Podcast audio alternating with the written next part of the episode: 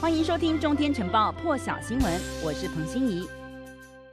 好了，NHK 报道，日本兵库县警察本部派到东京支援东奥维安的两名警察确诊，总计地方支援警力已经有八人染疫了，另外有四十四人疑似接触者已经被隔离。警视厅表示，这两名警察都在东京都内同一个比赛场馆负责维安。三十多岁的警察先是出现发烧等症状，经过 PCR 筛检呈现阳性，而另一名二十多岁的警察虽然没有症状，但是接受检查之后也确诊是阳性。兵库县警察本部派出的支援警力呢，目前已经有四人确诊，都是负责同一个场馆的维安，同时都住在东京都府中市的这个警察设施里头。日本各地呢，一共派遣了大约一万两千名支援警力。日本共同社报道，冬奥组委会公布，包括两名海外选手在内，一共有十人确诊染疫。除了一人是入住选手村的荷兰划船选手，在初赛预赛后确诊，另一人呢是没有住选手村分的德国自由车选手。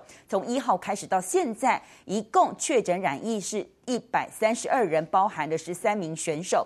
冬奥赛事刚进行，主办方和运动员很快就发现，其实困扰的不只是 Delta 变异株的威胁，而是炎热还有潮湿的天气比预期更有挑战。有沙滩排球选手抱怨温度太高，沙子烫伤了脚。许多运动员虽然在备战期间针对东京气候条件进行针对性的训练，但是比赛开始后才发现，其实当地的气候比他们预料的、想象的还要糟糕。因此呢，大家都知道东京夏天气候炎热，其实赛前各国选手都有心理准备，可是实际上到了现场，发现根本热得让他们受不了。俄罗斯射箭运动员贡博耶娃呢，星期五的时候，在两个多小时的资格赛当中，因为承受不住高温天气而晕倒。根据路透报道，贡博耶娃一度需要以担架抬离现场，医疗人员和队友在他额头放冰块降温，而教练呢也向记者说，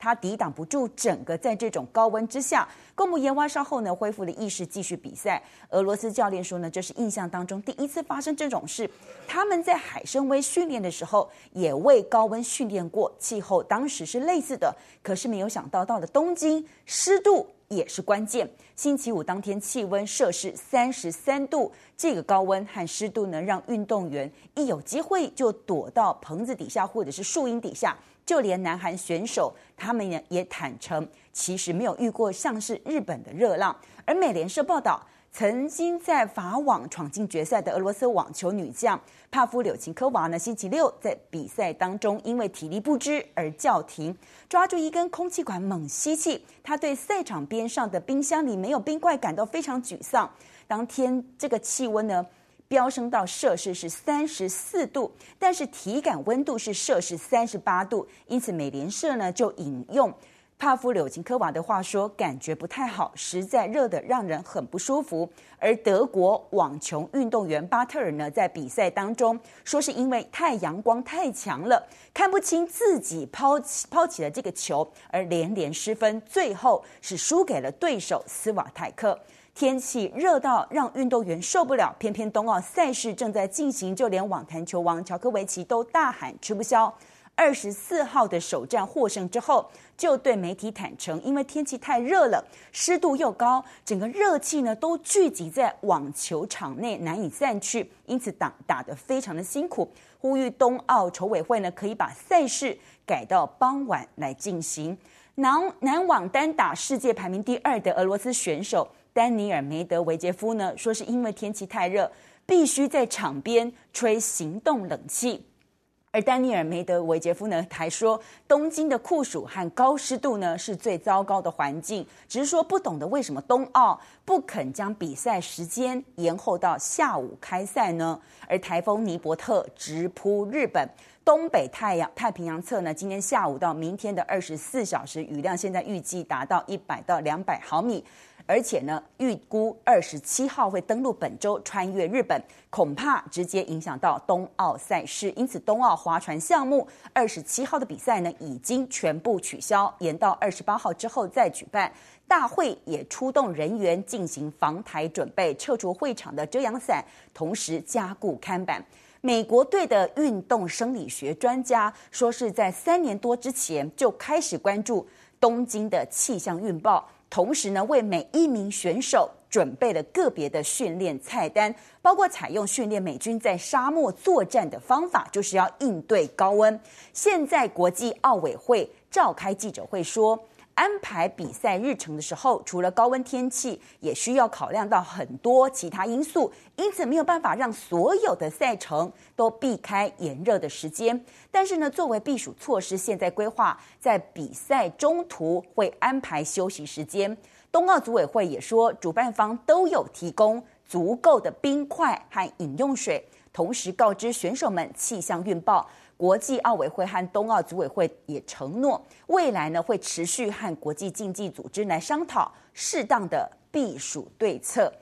越南通报新增七千五百二十五例本土病例，有一千五百一十六例呢是在社区当中发现，而且感染源不明。三个月累计大约九点五万人染疫。越南这两天合计收到美国送的。三百万剂莫德纳疫苗，那么美国呢也有透过 COVAX 平台，一共送给越南超过五百万剂莫德纳疫苗。现在越南透过商业采购、还有受赠以及 COVAX 这些管道收到的疫苗总数呢超过一千三百万剂。而越南驻美国大使何金玉说，美国考虑送更多疫苗给越南。重灾区胡志明市在延长原本十五天的封锁措施之后。还是有四千五百五十五人染疫。越南现在是九千八百万人口，但是疫苗覆盖率极低，只有百分之四。那么根据越南卫生部的讯息，现在越南呢有四百多人、四百多万人打了第一剂的疫苗，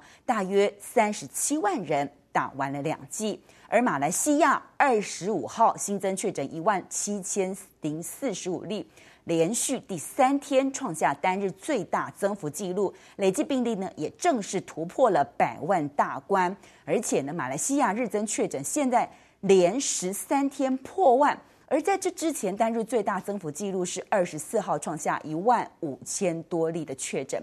英国首都伦敦现在是淹水。降下豪大雨的关系，市区街道很多处地方都是淹水积水的状况，公车还有车辆是动弹不得。画面看得出来，伦敦市的西南部呢，这个车辆泡雪，就是因为雷雨带着笼罩英格兰东南部上空，预计呢还会再降下豪雨。而气象局呢也针对伦敦和周边地区呢发布了琥珀警报，预报指出几个地区降雨将高达一百毫米。几乎是七月平均降雨的一倍，呼吁民众要提防淹水和雷击。而且呢，整个巴士，而且尤其是双层巴士卡在铁路桥下，让警方不得不封锁道路。而且呢，公车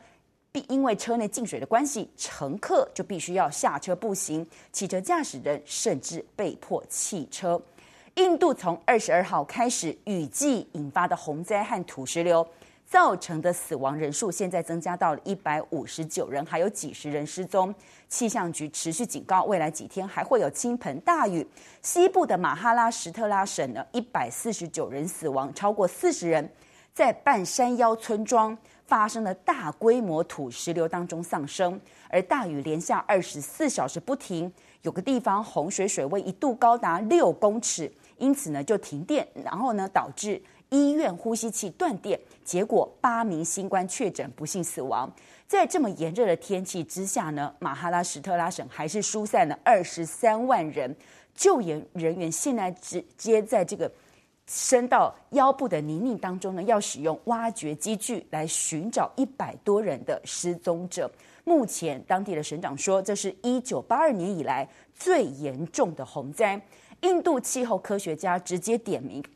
气候变迁使得阿拉伯海变暖，比较高的海水温度呢，导致上方的空气变得比较温暖，同时富含很多的水分，因而引发更多的极端降雨事件。同时呢，科学家也引用《自然科学》他们期刊的一项研究说，从一九五零年以来，其实极端降雨已经增加了三倍左右。以上是全球现场为您掌握最新状况。更多精彩国际大师，请上中天 YT 收看完整版，也别忘了订阅、按赞、加分享哦。